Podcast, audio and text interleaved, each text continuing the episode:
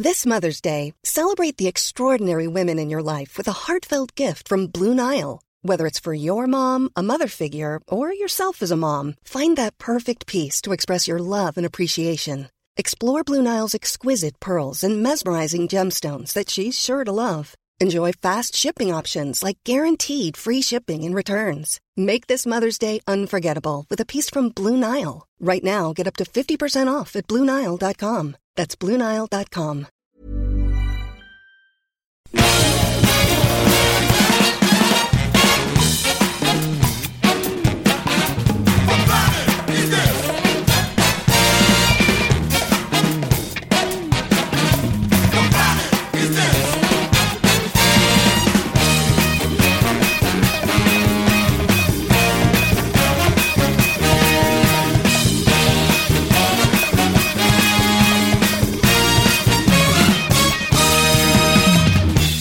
bonjour, nous voilà dans Capture Mag hebdo du 17 mars et nous allons parler de Lost City of Z, de la Nintendo Switch et de Fureur Apache. Vraiment euh, un, programme extrêmement éclectique.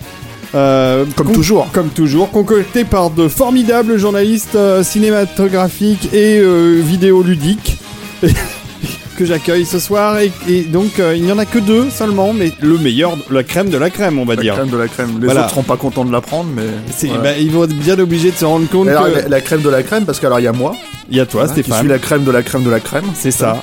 Et il y a mon acolyte Ernest Bordeaux, qui a remplacé Arnaud Bordas. Bonsoir. Et qui est le, le plus grand critique français de Nice. Voilà. D'accord. Avec ses lunettes. C'est pas mal. pas Alors mal. Nice, dont j'ai appris récemment que tu as fait un ATG avec le, le- le frère d'un copain, euh, il deux frères qui tiennent un restaurant. euh, donc totalement par hasard, j'avais fait la pub, j'avais fait une blague Ah bon? dans un des précédents euh, podcasts euh, de capture. Le bistrot du fromager, c'est euh, Greg euh, Loubert.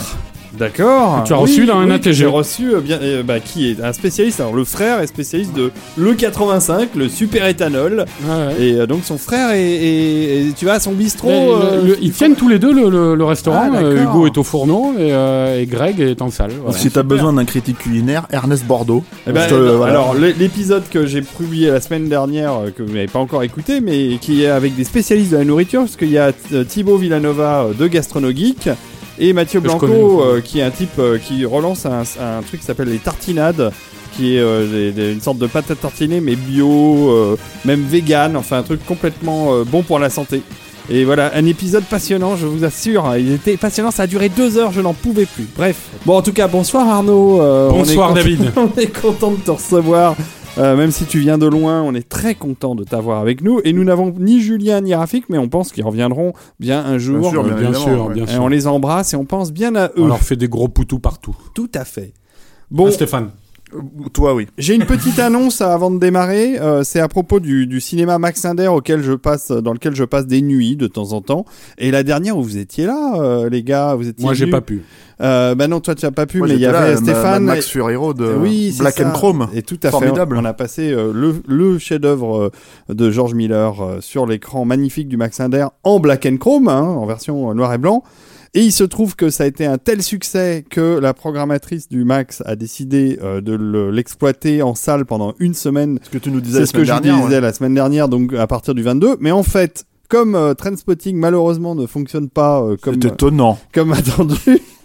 Il se trouve qu'ils avancent euh, d'une semaine euh, le passage de Fury Road. Donc là, ça fait deux jours que Fury Road est en salle depuis le 15 mars. Euh, Non, c'est vrai? Si, il est en salle depuis le 15 mars. Oh punaise, je savais pas, je serais allé voir sinon. euh, mais en tout cas, euh, c'est une bonne nouvelle. Et donc, il va rester au moins 15 jours à l'affiche euh, sur cet écran magnifique. Alors, du 15 Maxim- mars au, au 30 euh, C'est mars, ça, ouais, c'est ça, à peu près. Ouais. Et donc, euh, bah, je vous recommande chaudement, vivement, euh, de manière Ah oui, totalement impérative, ouais.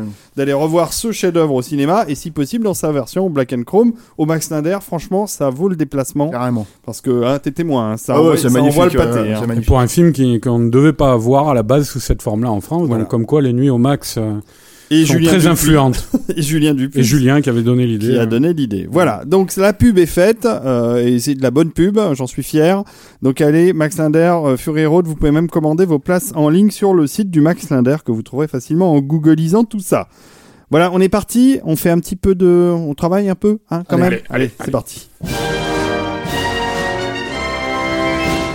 Alors, le The Lost City of Z, Stéphane, c'est Le quoi? nouveau James Gray. Le nouveau film de James Gray. James Gray, réalisateur euh, américain, euh, très apprécié en France, euh, qui d'ailleurs euh, en général, euh, comment dire, euh, alors pas sur, je crois pas sur ce coup-là, mais sur d'autres films a même eu des capitaux français. Mhm. Euh, réalisateur de Little Odessa, euh, The Yards, Oui, euh, La nuit nous appartient, d'accord. qui a aussi fait Two Overs et, et The Immigrant avec euh, euh, Marion Cotillard. Marion Cotillard, voilà. Il a- il- je crois qu'il avait produit et coécrit, il me semble, un film de Guillaume Canet, là, qui était le remake américain des Liens du sang, là, je crois, non? Oui, était- tout à fait, ouais, Blood. Ties, Ouais, effe- ouais. effectivement, tout à fait. Et euh, et qui se lance un peu dans le film d'aventure, alors un peu à Oui, l'ancienne. parce que ce que Ouais. j'allais dire, c'est qu'en effet, euh, James Gray, réalisateur très sérieux, euh, voire euh, très, très, très sérieux. très austère, tu veux dire. Presque austère. Mm. Mais, Mais- là, en fait, c'est c'est c'est euh, c'est un peu euh, une, une- comment dire une tonalité qu'il applique au film d'aventure. Alors, ce qui est ce qui est très intéressant avec Lost City of Z, c'est que c'est l'histoire d'un d'un euh, comment dire euh, explorateur anglais du début du siècle, enfin du début du siècle précédent, du début du du, euh, du 20e siècle, qui euh, comment dire euh, qui a cherché en fait qui est un cartographe à la base et qui a cherché à, à comment dire à trouver une une cité perdue au fin fond de l'Amazonie. Il a vraiment existé, cet homme. Il a existé, ouais. C'est euh, Percy Fawcett, qui est ici interprété par euh, Charlie Hunnam, qui est le, le, le, le héros de Pacific Rim Mhm. et de Sons of Anarchy, euh, la série. Excellente Et- référence. Voilà, et qui, euh, qui euh, assez bien, enfin est assez bien exploité en fait, je trouve dans le film parce que c'est c'est quand même un acteur un peu un peu limité, euh, je trouve hein, par certains par certains côtés quoi, euh, et qui est vraiment bien dans dans, dans ce rôle-là. Et et, euh, et c'est un film qui traite en fait de son obsession, c'est-à-dire cette obsession de trouver une cité euh, perdue au fin fond de une cité ancienne, hein, euh, perdue au fin fond de, de l'Amazonie. Et euh, alors, ce qui est intéressant, c'est que c'est un film qui ressemble euh, à ces films euh, d'aventure comme il se faisait il y a encore euh, 20-30 ans. Euh, euh, à la Greystoke, à la, à la, euh, comment dire, aux sources du Nil, ce genre de film, en fait, tourné en décor naturel, tourné en pellicule. À la poursuite du diamant vert. alors pas tout à fait, non, justement, non, non, mais c'est films très sérieux et c'est Ouais, ouais, reconstitution historique, tu vois. Fitzcarraldo. Euh, voilà, des, des- vraies reconstitutions en fait qui, euh, qui voilà, et c'est un des gros, euh, un des gros paris du film. Euh, et puis bon, euh, James Gray c'est un cinéaste new-yorkais, donc qui sort complètement de son élément en l'occurrence là en faisant ce, ce film là quoi. Euh, T'es sûr qu'il a pas tout fait sur fond vert et qu'ils ont incrusté ah ensuite non, et je peux te dire que ça se voit, hein, ça fait vraiment une, ça fait vraiment une différence. Photo, photo de Darius Konji. Ah bah Voilà, donc c'est non non mais c'est c'est euh, très très soigné, euh, très très euh, comment dire, euh, enfin c'est vraiment euh, très très travaillé, très bien écrit. euh, euh, voilà, le souci que j'ai moi personnellement avec le film, c'est que c'est un film qui, euh, comme tu l'as dit en fait, euh, est un peu austère justement dans sa façon d'aborder le, le sujet quoi. Euh, c'est un film social aussi par Mhm. certains côtés. C'est un film qui traite de du fait d'avoir un rang et de s'y tenir, des attentes qui sont liées à ton nom. Donc ça c'est très lié à la société anglaise de, de l'époque. Et, et par exemple, ça fait partie des choses que le film traite, à mon sens, un peu trop, euh, à côté du, de l'aspect anthropologique du film qu'il aurait pu contrebalancer. C'est-à-dire qu'un des points intéressants, c'est que euh, il part en voyage, par exemple, assez régulièrement. euh, euh, il laisse sa famille derrière lui euh, pour, euh, comment dire, euh, pour essayer de, de, de trouver cette euh, cette euh, cause, euh, enfin cette ville perdue en fait, euh, que, que qui, qui s'apparente à une cause perdue pour la Mais plupart des gens qui, voilà, qui, pour les gens qui essayent de le, comment dire, enfin qui le financent. Euh, mais euh, le truc en fait, c'est que c'est que euh, il n'y a pas cet aspect anthropologique. On le voit en fait lui-même arriver à, à, à créer vraiment le lien avec euh, avec euh, les gens du coin euh, qui sont considérés par des comme des sauvages, etc., etc. Donc le, le, le souci du film, c'est qu'il y a il y a cette approche un peu, je trouve. encore une fois, c'est un film qui est très bien fait, très soigné, prenant même par moments. Euh, mais il y a cette, cette espèce de distance qui peut y avoir euh, parfois, je trouve, dans, dans son cinéma. Et ce qui est très étonnant, en fait, c'est que, alors moi, c'est un cinéaste que j'aime beaucoup dans l'absolu. euh, j'ai découvert, euh, j'ai découvert déjà en ciné, en salle à l'époque avec Little Odessa, qui est, je trouve, une assez belle tragédie. Euh, et quelque part, en fait, ce qui m'embête un peu, c'est que je trouve que c'est son meilleur film pour l'instant de ce que j'ai, tout ce que j'ai pu voir, quoi. Euh, quoi, euh, Little Odessa. Little Odessa, Voilà, euh, euh, qui était un drame familial assez resserré, quoi. euh, euh, mais euh, et en même temps un polar avec Tim Roth. Mhm. Euh, Très dur. hein. Ouais, c'était assez dur et assez, mais austère, mais aussi en même temps très très lyrique, très porté par par par cette la volonté en fait de faire un, un comment dire un, un- une vraie tragédie en fait grecque. Tragédie familiale. Voilà, familiale au milieu de de de de- d'un d'un d'un petit euh, d'un petit quartier euh, euh, comment dire euh, euh, russe de de de, de New York.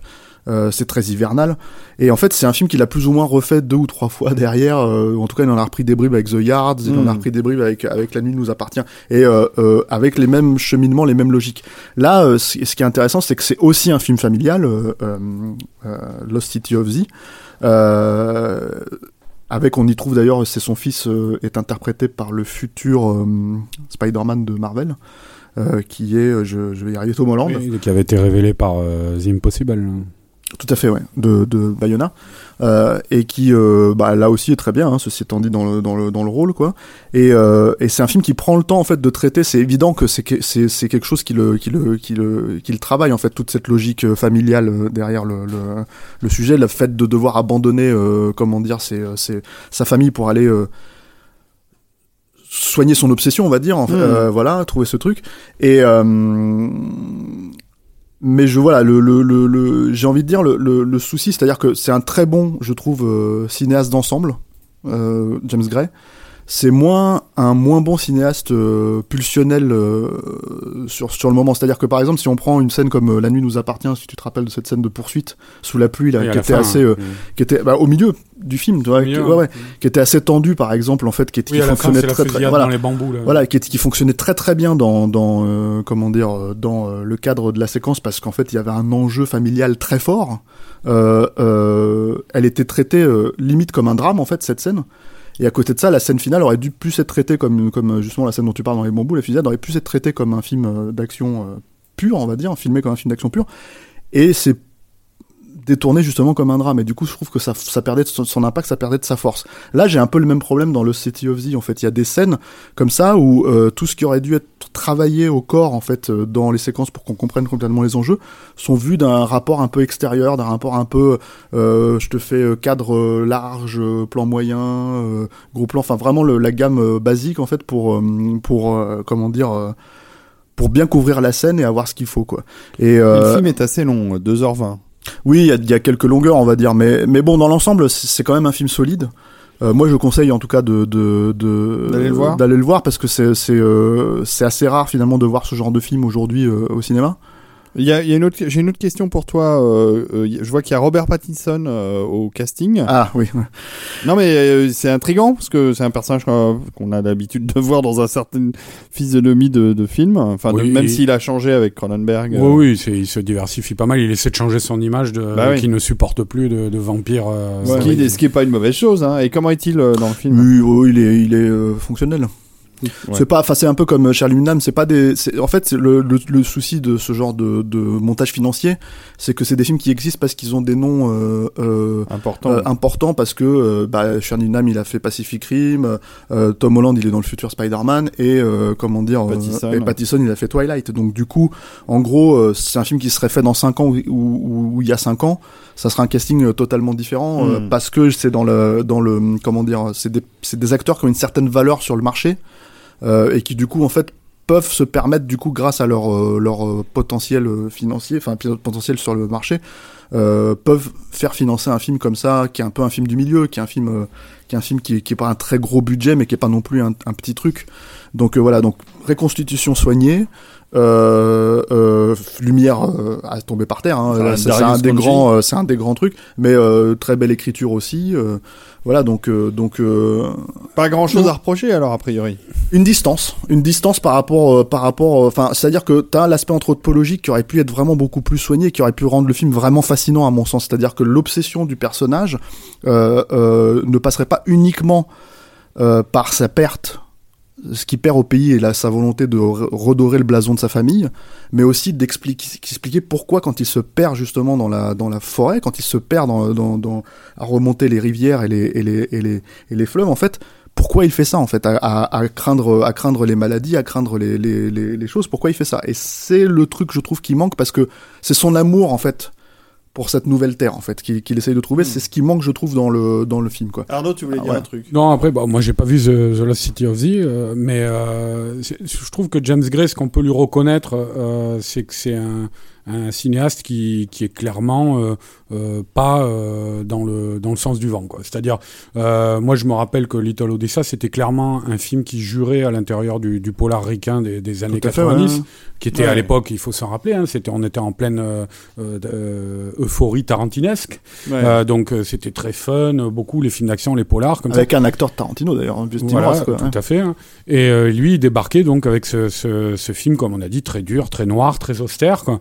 Euh, et là, c'est pareil, quoi. Lost City of Z, encore une fois que je n'ai pas vu, mais euh, des films de de- d'aventure et ce sous-genre du film d'aventure qui est le film d'explorateur, Mm. il y en a quasiment. Enfin, c'est pas quasiment, il y en a plus du tout aujourd'hui. Hmm. C'est quasiment euh, un ovni là de voir un film comme ça sortir maintenant en 2017 euh, au cinéma. Donc rien que pour ça, moi je trouve c'est quelqu'un qui choisit. Ouais, il choisit pas forcément la facilité. Je pense qu'il essaie simplement de, de faire ce qui lui plaît. euh, voilà, ouais. Hmm, bah, très bien. c'est bah, louable.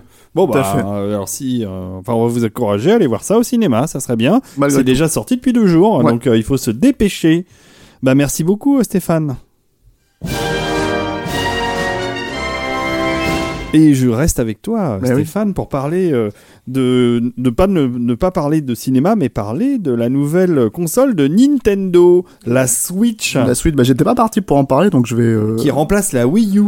bah, qui remplace la Wii U, qui euh, qui n'a pas remplacé la Wii apparemment pour la plupart des ça. gens, puisque ça a été, euh, ça a quand même été un, un, un four. Alors pas un four. euh, historique comme comme Nintendo a pu en connaître avec la Virtua Boy dans les années 90 hein, donc là le truc c'est que la Switch c'est un carton Pour l'instant. aujourd'hui pour l'instant c'est sorti elle est sortie depuis quelques jours au moment où, où on vous parle là, deux semaines et le truc c'est que c'est que c'est un carton qui est rassurant par, pour Nintendo euh, à la fois conceptuellement, c'est-à-dire que c'est un concept qu'on peut comprendre, un concept de console, parce que c'est ça aussi, Nintendo fonctionne avec, euh, avec des concepts de console. La Virtua Boy c'était un concept, euh, euh, la Wii c'était un c'est concept, La Wii U aussi d'ailleurs. la Wii U c'est un concept, mais c'est un concept qui est un peu étrange, un peu bizarre, parce que tu sais pas trop si euh, tu sais pas trop si c'est une extension de la Wii. Euh, HD, tu vois, euh, tu sais pas trop à quoi. Enfin, le, le souvent certains jeux, en fait, surtout de third party, Oui. en fait, ne fonctionnaient pas avec le. Mais il y avait déjà l'histoire, voilà, de- il y avait déjà l'histoire de la tablette qui se détachait de la console, alors d'une manière un peu différente avec la Wii U, mais Tu peux pas jouer à la. Alors le- la différence avec la Switch et la, la- je, je, je vais faire une précision.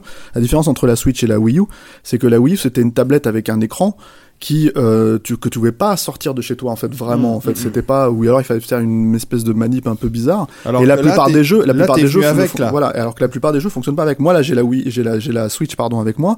Et c'est clairement une console nomade. C'est-à-dire que tu la branches euh, sur ta sur ta télé euh, très rapidement très facilement euh, et tu joues sur grand écran tu reprends ta partie euh, sur ta télé en fait euh, Mmh, euh, voilà mmh. et en même temps tu pars euh, tu pars euh, dans le métro et tu veux continuer ta partie alors bon sur ça sur les gros jeux qui sortent là comme Zelda euh, Bon, Zelda, le confort le, le, le confort euh, télé est quand même plus plus euh, c'est le jeu qui va qui va faire vendre la, la Switch. Alors étonnamment, euh, enfin pas étonnamment d'ailleurs, euh, Nintendo sort sa console nue, c'est-à-dire sans aucun bundle, alors que c'était plutôt l'habitude des autres de ses concurrents. Et en gros, euh, il y a même pas un party game vendu avec c'est-à-dire qu'à l'époque de la de la Wii t'avais euh, Oui, me t'avais les petits jeux, ouais, les voilà. petits jeux d'essai, ouais, bien sûr. Alors que là, t'as rien. Non t'as rien Il faut tout s'acheter. voilà exactement ou Et, euh, et alors même pour la pour la poignée, alors parce que vous avez vu qu'il y avait cette espèce de concept de poignée qui sort retire, qui se met sur le la. Joy-Con hein. Voilà, ou que tu remis sur un truc, euh, enfin bref.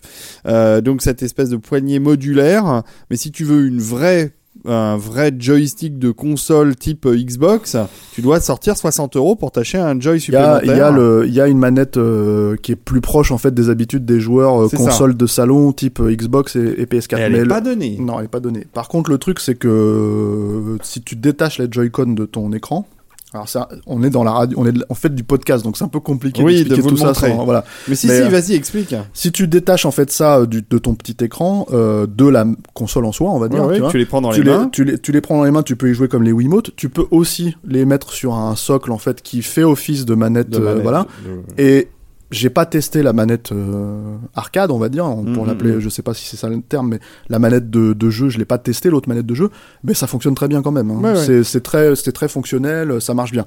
Euh, ce qu'il faut dire, c'est que l'expérience de jeu est aussi agréable, moi je trouve, hein, euh, sur grand écran et petit écran. D'accord.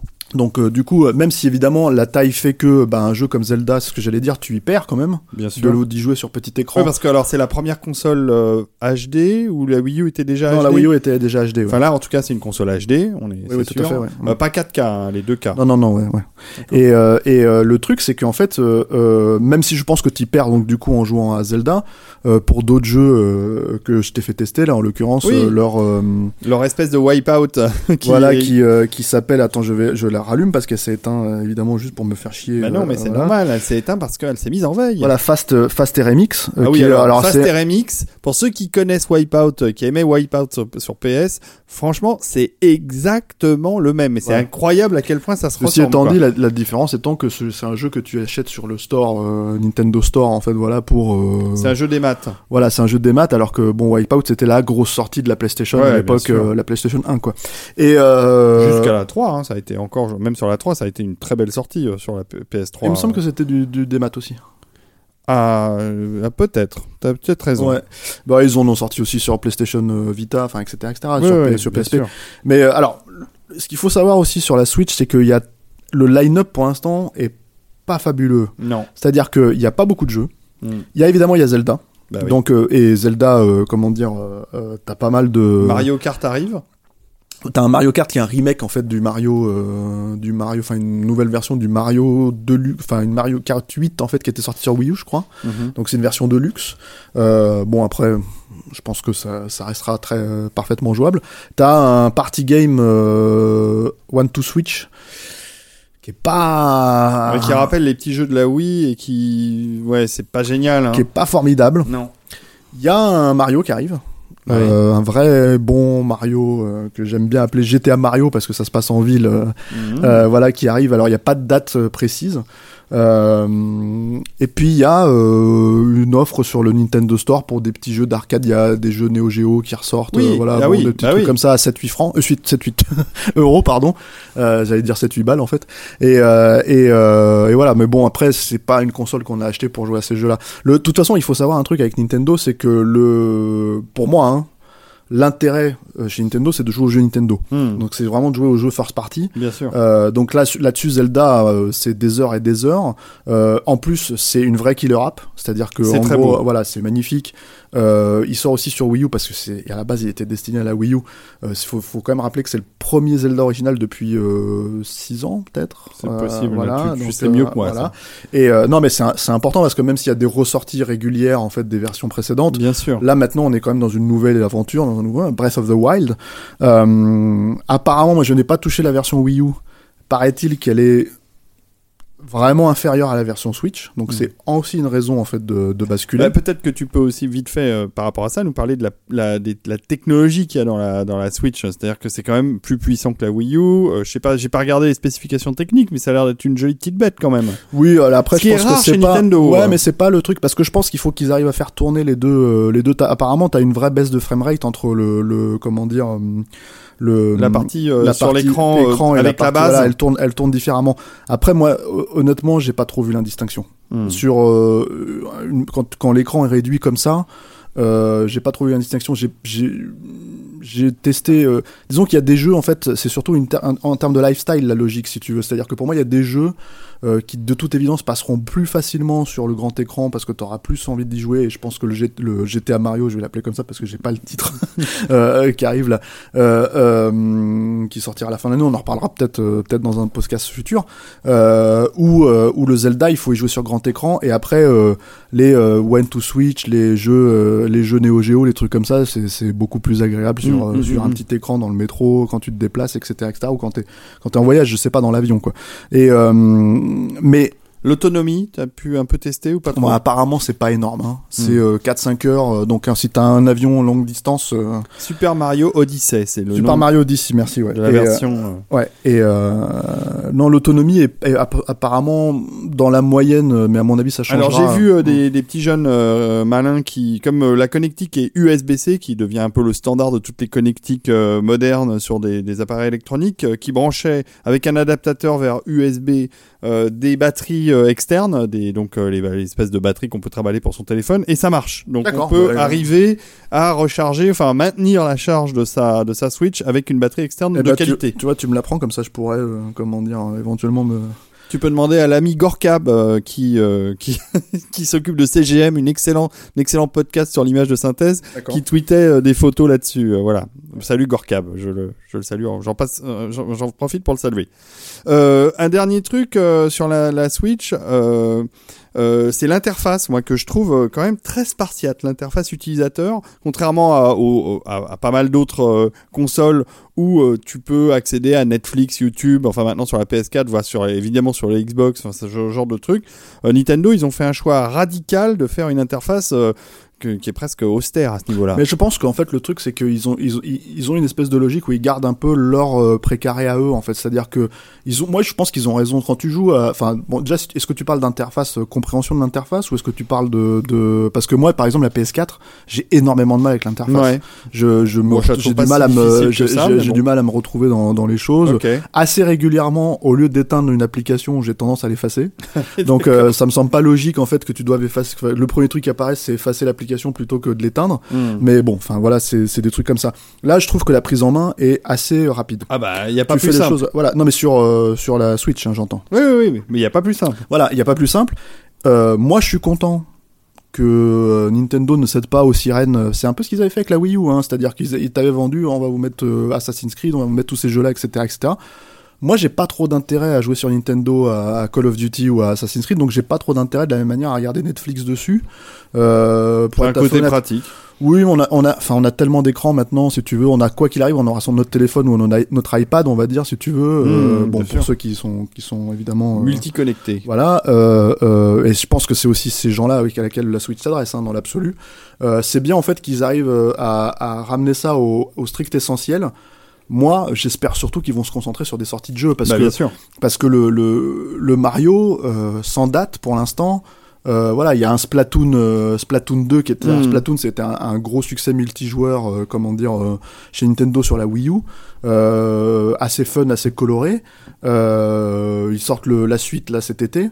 Euh, c'est leur grosse sortie de l'été. Après, il y a, il y a comment dire, euh, là-dessus, t'as des éditeurs tiers qui ont sorti un Bomberman. Ça, ça, ça, je pense que ça s'adapte très bien. Bah oui. tu vois, il y a Puyo Puyo Tetris qui va sortir là euh, vers vers le mois d'avril. Donc c'est un Tetris. Ça, c'est des jeux, euh, c'est des jeux très bien pour pour la Switch dans l'absolu quand t'es en transport. Maintenant, en termes de comment dire euh, jeux first party, j'espère qu'ils vont faire un peu plus que que ce qu'ils avaient pu faire sur Wii U et euh, sortir un peu plus de jeux. Moi, c'est sur ça que je veux que j'aimerais qu'ils se concentrent dans l'absolu en fait et euh, et ne pas se baser sur la, le succès pour l'instant euh, de, de la Switch et proposer quatre vrais bons jeux par an, ce qui serait quand même à mon avis assez léger quoi. Il y, a, il y a une douzaine de jeux là qui est sorti actuellement. Ah, c'est Euh, peu hein, pour un line-up de, sortie. Ouais. Et euh, il y a une sortie prévue euh, fin mars encore. Euh, en avril, pour l'instant, il y a le Mario Kart 8 Deluxe qui devrait arriver fin avril. Mm. Mais c'est des Euh, portages, hein, il y a pas mal de portages. Il y a Ayam Setsuna, c'est Il y a un Sonic un- qui est prévu au printemps. Euh, voilà, enfin, on, on attend. Il y y, a, bon, il y a pas mal de jeux qui sont prévus euh, pour l'année. Donc, oui, euh, moi je parlais vraiment des first party, c'est-à-dire les, vraiment les, les, les jeux Nintendo. ouais, ouais, ouais. Moi c'est sur ça que j'aimerais qu'ils se concentrent parce que euh, comme tu le sais bien, voilà, les jeux Nintendo c'est quand même c'est quand même de en général Des d'une très jeux. grande qualité, hyper fun à jouer. Et moi quand j'achète une console Nintendo, c'est euh, c'est pour jouer aux jeux Nintendo, c'est pas pour jouer au- encore une fois Call of. euh, tu vois là ils sortent Skyrim. Ouais, ouais. Euh, bon, euh, on en avait fait une émission, Oui, hein, oui, rappelle-toi bien un bonus, tu vois. Moi, Skyrim, c'est sur ma télé, grand écran, machin. ouais. Euh, certes, ça passera, je pense, euh, très bien, tu vois. Mais bon, c'est un jeu qui a 5-6 ans déjà. Mm, et puis, mm. euh, et puis euh, pour moi, l'intérêt, c'est de sortir. euh, Enfin, c'est pas prévu Red Dead Redemption 2 dessus, tu vois. Ouais, ouais. Mais personnellement, moi, j'y joue sur Xbox ou PS4, tu vois, ce genre de jeu, quoi. C'est pas, c'est pas, voilà. Bon, Donc, euh, Bah, en tout cas, toi, tu recommandes. C'est une console Ouais, qui est c'est- autour de 370 euros, je crois. bah, c'est truc- 300 euros la console et puis après euh, Ah quoi qu'il arrive si tu veux un jeu dessus et puis euh, le jeu que tu voudras normalement c'est Zelda hein, Donc c'est 60 euros de Euh, plus. bah, c'est quoi. 60 euros de plus, voilà. Hmm. Donc, euh, donc effectivement, comme elle arrive un peu cul nu, c'est un peu, comment dire, compliqué. C'est difficile de la, de la, de la recommander comme ça. Si vous êtes des aficionados, aficionados pardon, de Zelda, il faut foncer, c'est sûr. Maintenant, après, euh, c'est, comment dire, ça reste euh, pas donné. Euh, et c'est pas encore le meilleur deal, j'imagine, mais bon. Ça t'a convaincu, toi, personnellement? Bah moi oui, enfin euh, là euh, moi j'attendais une console de qualité avec des jeux. Par exemple moi j'ai- j'aimais beaucoup la PlayStation Vita, euh, Oui. euh, Et qui, malheureusement, qui est une très belle console de, voilà. très, de, de- de très bonne qualité. un peu vide. Mais il y a rien dessus. Ou alors si tu veux jouer à des RPG japonais, mais enfin Ouais. voilà c'était pas trop mon truc. Donc, euh, donc voilà. Ni celui On on a largué Ernest Bordeaux euh, qui, qui ne comprend Non, mais en plus tout rien. cas, en tout cas, euh, moi, tu me l'as passé, j'ai eu entre les mains, mais c'est pas la première fois, j'ai déjà eu la semaine dernière. En la moi. C'est une très belle console, elle est bien finie, elle est jolie. Alors il paraît qu'il y a quelques petits problèmes techniques. Euh, j'ai vu euh, passer des, des news sur le Joy euh, gauche, je crois qu'il y a des petits problèmes de réception. Alors les mecs proposent de faire des modifs dans son propre joystick. Enfin bref, Moi, tout ça, tout ça va s'améliorer avec pas le eu de temps. je soucis. Puis honnêtement, euh, à chaque nouvelle sortie de console, Ah oui, euh, t'as des mecs en fait qui l'ouvrent. Enfin, moi il y a des mecs je ne comprends pas pourquoi ils achètent leur console pour la péter le jour de la sortie. Quoi. Tu vois, c'est un truc. Bon, c'est un bel objet, Ouais. il y a pas à dire. C'est un bel objet, ils se sont pas foutus de la gueule du monde. C'est une belle console bien finie. Ils avaient intérêt à se rattraper après la Wii U, c'est C'est surtout ça. quoi. C'est ça. Bon, bah très bien, bah merci euh, Arnaud, euh, pardon, merci Stéphane. C'est Ernest Bordeaux. Ah, c'est Ernest Bordeaux, ça, ça va être son tour fini, là. oui.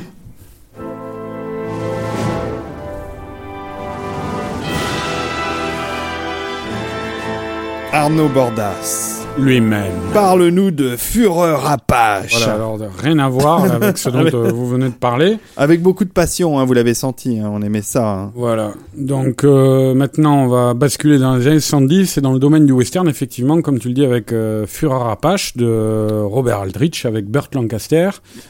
Euh, qui sort euh, en Blu-ray chez Elephant Film euh, le 15 mars. Très bien. Euh, voilà. Donc il est sorti. Donc, qui est sorti, qui est un véritable bijou du western, euh, un, un peu, un peu certes méconnu. Bah totalement, je connaissais pas. Pourtant, Bah, j'adore le western. Ah, c'est un, c'est un très très grand western. Ah le, oui. le, le truc, c'est vrai que c'est un western de 1972 et, euh, et que J'avais 4 ans. quand on évoque le, J'ai dû le voir, hein. quand on évoque le western de cette époque-là, en général, il y a des grands titres qui viennent à l'esprit comme euh, comme Little Big Man, comme euh, José Oui. Sort la loi, euh, la Horde sauvage. Bon, c'est 69 la Horde sauvage, mais ça appartient à cette période-là. Il n'y a pas de Garrett et Billy Kid aussi de Peckinpah toujours. Jeremiah Johnson. Enfin voilà, tous ces films-là euh, et qui sont en général des, des, des, des westerns pour la plupart pro-indiens quoi, euh, qui était un genre, un sous-genre du western assez euh, assez en vogue à cette époque-là. Alors Führer Apache, euh, il dénote complètement dans, dans, dans ce cadre-là. Il s'est d'ailleurs fait violemment attaquer à sa sortie, mais euh, enfin Aldrich, qui était un cinéaste euh, euh, non pas euh, contestataire, mais mais quelqu'un qui avait un tempérament bien trempé, une vision assez bien précise de, de, de l'être humain. C'est souvent vu, a souvent vu ces films être attaqués comme ça. Mais là, c'est vrai que le film était anachronique, on va dire, parce que Qu'est-ce que que tu veux dire? Parce qu'il y avait une, une manière de dépeindre les Indiens euh, sans phare et euh, notamment dans la, le film est très violent, hein, très dur, euh, notamment dans les dans les, les, les, les meurtres ou les tortures auxquelles ils se livrent. hein. Il y a vraiment des scènes de torture. À un moment, ils attachent un fermier euh, euh, à un arbre et euh, assis et ils lui, ils lui brûlent les, les parties. Après, Ah après ils lui mettent la queue d'un d'un chien dans la bouche. Enfin, c'est, on découvre le cadavre, mais c'est horrible. Hein, c'est très graphique quand même. hein. Bref, voilà, il y avait et donc on a taxé Aldrich de, de, de racisme évidemment. Et alors c'est pour ça qu'on va voir que c'est un petit peu plus subtil que ça, évidemment, comme d'habitude avec euh, avec Aldrich, parce que le, le personnage du, du, du jeune officier qui euh, qui mène le le, euh, le, le, le groupe, là, les cavaliers à, à, à la poursuite d'Ulzana, euh, à un moment, il est, il est, c'est un personnage qui d'abord est dans la compassion vis-à-vis des Indiens. Ulzana, c'est le chef indien. C'est le chef Apache. Ça. oui. Et euh, ce jeune officier, il est dans la compassion vis-à-vis des Indiens au départ, et au fur et à mesure qu'il va euh, tâter le terrain comme ça et voir tous les meurtres que Ulzana laisse derrière lui, il, va euh, basculer beaucoup plus dans, le ressentiment.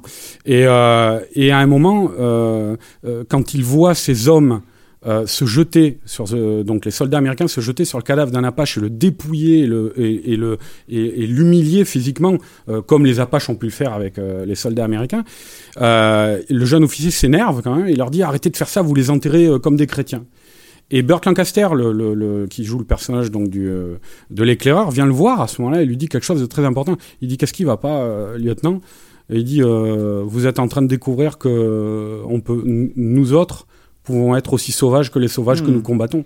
Donc voilà, je pense que ça c'est une réplique importante dans le film et euh, et, C'est et- ce qui, c'est ce qui fait que le film n'est pas complètement anti-Apache. mais il n'est ni en fait il n'est ni anti-Apache euh, euh, ni euh, anti-cavalerie américaine. Le, le truc c'est que c'est la vision d'Aldrich qui est une vision euh, euh, qui remet un peu la balle au centre d'une certaine manière, mais en fait en renvoyant les gens dos à dos et en disant en fait l'être humain est comme ça. Et ça, ça a toujours été le propos d'Aldrich. Aldrich c'est quelqu'un qui a qui a qui a qui a fait beaucoup de films polémiques, mais euh, dans le, propos de de euh, Führer Apache, c'est le même finalement que les douze salopards. C'est-à-dire euh, la guerre change les hommes, quels qu'ils soient qu'ils soient euh, américains ou allemands, ou qu'ils soient euh, indiens euh, euh, ou, euh, ou américains, et euh, elle les change quoi qu'ils fassent, quoi. Et ils n'en sortent pas indemnes. C'est cette vision profondément lucide et réaliste qui a fait que dans des périodes un petit peu épineuses, un petit peu polémiques, il s'est forcément retrouvé confronté à la, à la, à la, à la vindicte de d'autres personnes. Alors là, le truc, c'est que le film était en avance. Et d'ailleurs, euh, le film était en retard, on va dire, euh, puisqu'il... euh, En avance ou en retard, faudrait non, non, il était, il, était en, il était en retard d'une certaine manière parce que c'est ce que je disais au début. Il a débarqué dans une période où les, il y avait un western aussi comme Soldat Bleu, qui était un western très violent aussi et qui était profondément pro-indien. Donc ça faisait bizarre un peu quelqu'un qui débarquait avec un film comme Fureur Apache à cette époque-là. Mais ce qui est marrant, c'est que des années avant, Aldrich avait été un des premiers avec Bronco Apache, qui était aussi avec euh, euh, Burt Lancaster, à faire. un- C'était un des premiers films au début des années 50 pro- vraiment pro-indien Hmm. et qui euh, d'ailleurs avait une intrigue un peu similaire à, à, à Führer Apache. Mais euh, euh, donc là, à, à cette époque-là, il l'avait dit Aldrich, euh, on était en 1954 avec Bronco Apache, il était trop en avance. Euh, sur son temps, puisque les, les- la vague de western pro-indien allait arriver dans les années 70. Et avec Führer Apache, il n'a pas voulu se couler forcément dans le moule, et euh, il a eu aussi des, des, des problèmes. Donc, euh, donc voilà, c'est c'est c'est. euh, c'est amusant parce que quand on regarde, euh, excuse-moi, vas-y Stéphane. Il y a eu des problèmes de prod aussi euh, sur le film, puisqu'apparemment, entre lui et Burt Lancaster, Lancaster, il y a eu, une- il y a eu des, pas des frictions, mais on va dire des, euh, des, euh, des visions différentes du film, puisque. Ouais, parce que Burt Lancaster était producteur, comme il était souvent d'ailleurs sur ses films. Quoi. Et alors le, le, le truc d'Aldrich aussi, c'est quand même, euh, c'est quelqu'un qui a toujours travaillé au sein du système hollywoodien, mais qui a essayé de gagner son indépendance constamment au, euh, à l'intérieur de ces systèmes, sans jamais se reposer sur laur- laurier. En 55, quand il a le succès dans Quatrième Vitesse, qui est un très gros succès, euh, il en profite pour créer sa boîte de prod, pour pouvoir faire ses films. Euh, en 67, avec Les Douze Salopards, qui est un succès, mais un carton atomique au niveau mondial, quoi, euh, de l'équivalent d'un d'un blockbus- block- un blockbuster Marvel à, à, à- notre époque. Euh, là, il, il fonde euh, son studio à cette, à cette époque. Et euh, les films qu'il va faire par la suite, comme euh, Führer Apache, vont euh, à chaque fois lui créer des problèmes qui font qu'il va finir par fermer ce studio. Donc Hmm. c'est quelqu'un qui a toujours essayé de gagner son indépendance, mais sans se renier. Quoi. Et effectivement, alors avec Burt Lancaster sur le sur le film, il y a eu il y a eu des problèmes et il y a eu un c'est intéressant d'ailleurs parce que le Blu-ray le propose. Il y a sur, enfin sur le Blu-ray euh, il y a le montage d'Aldrich qui est exploité en DVD chez nous, hein, qu'on connaît tous quoi, euh, et le montage de Burt Lancaster qui avait remonté le film, qui est disponible uniquement en DVD hein, euh, sur l'édition vidéo qui nous est proposée. Ah ouais. Voilà et qui est d'ailleurs Ah oui, oui, oui, il y a le Blu-ray plus DVD. voilà et donc la version de Lancaster, elle est sur la partie DVD. Voilà, elle est sur la partie DVD. Elle est d'ailleurs présentée, enfin, qui explique un petit peu ces versions par notre ami euh, Jérôme Ouibon, qui, qui était déjà Ah, venu euh, dans les Jérôme. podcasts de Capture Mag. Et euh, il y a aussi une présentation de Jean-Pierre Donnet sur le film, ça. Et euh, donc euh, voilà, ces deux versions qui sont relativement assez proches. On va dire que celle de Lancaster atténue un petit peu la, la encore une fois la, la, la violence et la dureté Ça, c'est la version américaine, par exemple? du film d'Aldrich. La, la version de Lancaster. Alors les deux versions ont été euh, diffusées euh, aux États-Unis. Euh, il me semble qu'à différentes époques, il y en a une qui est devenue la version canon. Enfin, c'est- assez. Faudrait se replonger exactement dans, dans ce qu'explique euh, Jérôme Ouibon Ouais, euh, ouais. dans le DVD. Mais mais voilà, il y a y a y a par exemple il y a une scène de de- d'une femme violée qui se qui va pour se suicider, qui est pas mal atténuée dans la version de Lancaster. On va dire qu'il a essayé de rendre le le film un peu moins dur, mais ça reste quand même ça reste quand même le. Ce le- qui est intéressant, en tout cas, c'est sur, sur Amazon, par exemple, c'est les commentaires des clients qui sont très partagés. Il y en a qui aiment beaucoup le film et d'autres qui disent que c'est un film anti-indien, Aldrich décevant. non, non, c'est voilà. faux. Non, mais c'est marrant. Enfin, il faut, voir, il faut voir le film pour se rendre compte que c'est, c'est totalement. Oui, bah, y a, y a J'imagine qu'il bah, peut-être pas au niveau de Don Siegel, mais il y a quand même une logique un peu misanthrope chez. chez... Ouais, bah, enfin, il y a une. Moi, je pense que c'est pour essayer de se placer de son point de vue, et c'est ça dans tous ces films. Il y a cette manière de se de regarder l'être humain sans phare et quel qu'il soit. Et finalement, c'est l'opinion la moins raciste possible. Mmh, mmh, C'est-à-dire de, de, regarder tous les gens euh, euh, en les considérant comme des êtres humains avant tout, quoi. Et, euh, et leur, dans leur faille. Voilà, et dans leur faille. Et je pense que c'est même, enfin, la, meilleure euh, manière de rendre euh, hommage à, une, à un peuple qui a été euh, opprimé, spolié, comme c'était le cas des Indiens d'Amérique du Nord, en les regardant tels qu'ils étaient, quoi. Mmh il les montre aussi, on le voit dans, dans, dans Fureur Apache, il les montre aussi comme des, des grands guerriers, des, et justement, il essaie de montrer leur point de vue, qu'ils ils ont une autre vision du monde euh, que les, les, les, les, soldats américains auxquels ils sont opposés. C'est, enfin, à aucun moment euh, il y, a, y, a, y, a, du racisme là-dedans. Je pense que, euh, je termine là-dessus, je pense que ceux qui voient du racisme là-dedans sont ceux qui ne supportent pas de, de voir des Indiens euh, commettre des actes répréhensibles et qui voudraient les voir comme des bons sauvages rousseauistes euh, qu'ils ne sont pas et que personne n'a jamais été de toute manière. Mais alors attends, le truc c'est que pour toi, parce que là tu as beaucoup parlé de la polémique, tu as beaucoup parlé de, de, tout ce qui est, euh, comment dire... Euh, la thématique du film à proprement Parce que c'est un film radical, hein, voilà, qui voilà, donc dans radicalité. Mais pourquoi? Parce que tu m'as dit que c'était un des meilleurs westerns pour toi, un des plus grands westerns. Mais dans cette logique de western pur, pourquoi? Un, plus, un, des plus grands westerns des années 70, je disais. Hein. D'accord, ok. ouais. et, et, je disais ça. Ça restreint déjà, quand même. Et, et, je, disais, et je disais ça justement parce que euh, ça offre, une, si tu veux avoir une image du western euh, des, euh, américain des années 70, euh, je, parlais tout à l'heure pro-indien, mais tu as aussi un, un, côté très lyrique et très panthéiste, tu vois, que tu as dans José Wales, que tu as dans Jeremiah Johnson, euh, et que là, tu n'as pas, quoi. Euh, c'est un western basé sur l'humain, et je te dis qu'il le montre à nu, quoi, à vif, euh, sans prendre aucune précaution, sans ménager son spectateur, et que finalement, à l'intérieur de cette décennie-là, euh, c'est très rare d'avoir. De, euh, enfin, je crois que c'est quasiment le seul exemple. Quoi. Il y avait de l'autre côté, mais alors qui lui était vraiment pro-indien pour, pour le coup, qui montrait les, les, les, soldats américains comme des barbares euh, finis. Euh, il y avait Soldat Bleu, tu vois, qui était très radical aussi. Quoi. Mais, euh, mais voilà, c'est vrai que c'est un western qui dénote. Little dans... Big Man, il y a eu plein, plein de Ouais, mais Little Big Man, c'est pareil, c'est un film assez romantique, tu vois, tout ça. C'est pas, pas Soldat Bleu. Il y a, y a quelques scènes de violence parce que c'était dans l'air de l'époque, et c'est Arthur Penn, tu vois, tout ça. Mais c'est quand même un film. Euh, comment dire, un grand film romanesque, tu vois. Euh, c'est une grande fresque romanesque, Mhm. euh, Little Big Man. Là, pas du tout. C'est comme, euh, comme le sait le faire Aldrich, c'est très sec, c'est très. euh, Et au vois, niveau de la pure forme euh, de réalisation. Ouais, c'est à Aldrich justement. Je parlais de de de de, de sécheresse. Moi, je, je je veux pas spoiler pour les gens qui l'ont pas vu, mais le le plan final, en gros, c'est un arrêt sur image qui est superbe, quoi. Qui qui, qui euh, je veux Mm. pas dire ce que ça raconte. Les gens les gens verront. Mais euh, mais voilà, c'est ça a quand même pas mal l'esthétique euh, des des années 70. Il y a il y a quelques zooms, il y a quelques. Mais ça, c'est Aldrich aussi, quelqu'un qui a tout le temps su se se remettre en cause, travailler son style. C'est quelqu'un qui a été précurseur avec un autre western comme Vera Cruz, Vera, avec Burt Lancaster et Gary Cooper. Vera Cruz, c'est 54, 1954. C'est le premier western qui préfigure le western italien.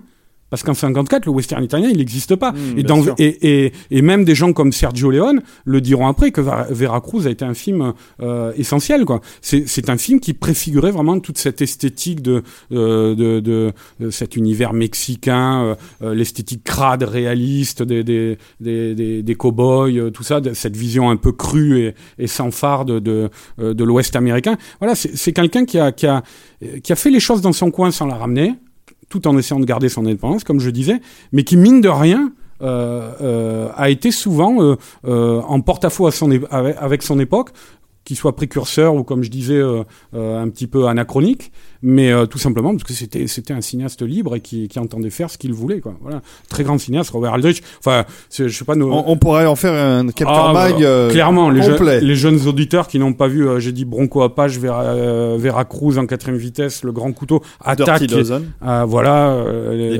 Attaque, qui est un des plus grands films de guerre jamais tournés. Enfin voilà, il y, en- il y en a une pelletée. C'est un très très grand cinéaste. Et euh, si vous n'avez pas vu Fureur Apache, je vous le recommande. Voilà, alors Fureur Apache, c'est facile, il est sorti depuis deux jours, Euh, il est disponible sur nos sites de commande préférés, au prix, Voire en euh, magasin, hein. voire en magasin, au prix de 19,99€. un Blu-ray plus un DVD, un Blu-ray restauré, une version intégrale restaurée. Qui a été restauré et qui était sorti en salle en 2013 d'ailleurs, hein, en. France. Et puis il y a une version DVD un tout petit peu moins chère, juste DVD pour ceux qui n'ont pas de Blu-ray. Voilà. Bon bah très bien, euh, merci beaucoup euh, Monsieur Bordas. De rien, mon cher David. Intéressant. Euh, bon bah on va s'arrêter là. C'est déjà un Ouais. bon gros euh, Capture Mag Hebdo. Hein. On Vous étiez que deux, mais vous aviez des choses à dire. Hein. Le, la semaine prochaine, on revient avec un invité. Ben oui. La semaine prochaine, vous avez un, un invité de marque, le réalisateur euh, Eric Valette, Voilà. euh, qui va vous parler de son nouveau film et aussi de sa carrière, enfin de Ouais, ses tout à différents fait. films. Le serpent aux mille euh, coupures qui sort le 5 avril. Oui, et euh, il sort le 5 avril et je vous recommande d'aller le voir parce que Tout à fait. c'est très très bien. Euh, c'est du film euh, du, du film noir, du, du polar bien noir, bien Exactement. bien noir, avec des noirs. Non, pas, pas enfin n'importe quoi. Laisse tomber. Voilà. Mais je suis fatigué, il est tard. hein. bon, eh bien écoutez, euh, on vous retrouve la semaine prochaine avec plaisir pour ce long numéro de Capture Max. Ce sera le 18, je crois. hein. Épisode 18. Épisode 10, déjà, déjà. Sans compter tous les hebdos, enfin c'est incroyable. Que quoi. de choses entre nous, David. Donc, euh, bah, si vous voulez, pour ceux qui découvrent, euh, il faut absolument aller sur capturemag.net pour euh, lire les articles, écouter les autres podcasts. Et puis, il faut nous laisser 5 étoiles sur iTunes. Ça, c'est très important. 5 étoiles, vous votez pour, pour Capture Mag, pour votre podcast préféré. Comme ça, il remonte dans les, dans les, dans les charts euh, et il apparaît comme le podcast phare du cinéma français. Le meilleur. Le meilleur, avec les meilleurs journalistes qui se déplacent de, de, de l'autre bout de la France pour venir nous Avec parler. Ernest Bordeaux. Voilà, et euh, qu'est-ce que je vais ajouter d'autre Euh, Ah, rien, vous êtes, rien, vous êtes- je vous pense, êtes sur hein. Twitter Vous êtes sur Twitter Non, moi non. Pas, pas Ernest Bordeaux. Je refuse. Il est sur Facebook, Ernest Bordeaux. Mais par contre, toi, tu Et es. ça, il est sur Facebook, Ernest Bordeaux. ouais. Ça, on le voit, il me tag sans arrêt. Bon, allez, je vous embrasse. euh, je vous dis à la semaine prochaine. euh, et, et en attendant, allez au cinéma. Salut David. Salut. Salut David, au revoir.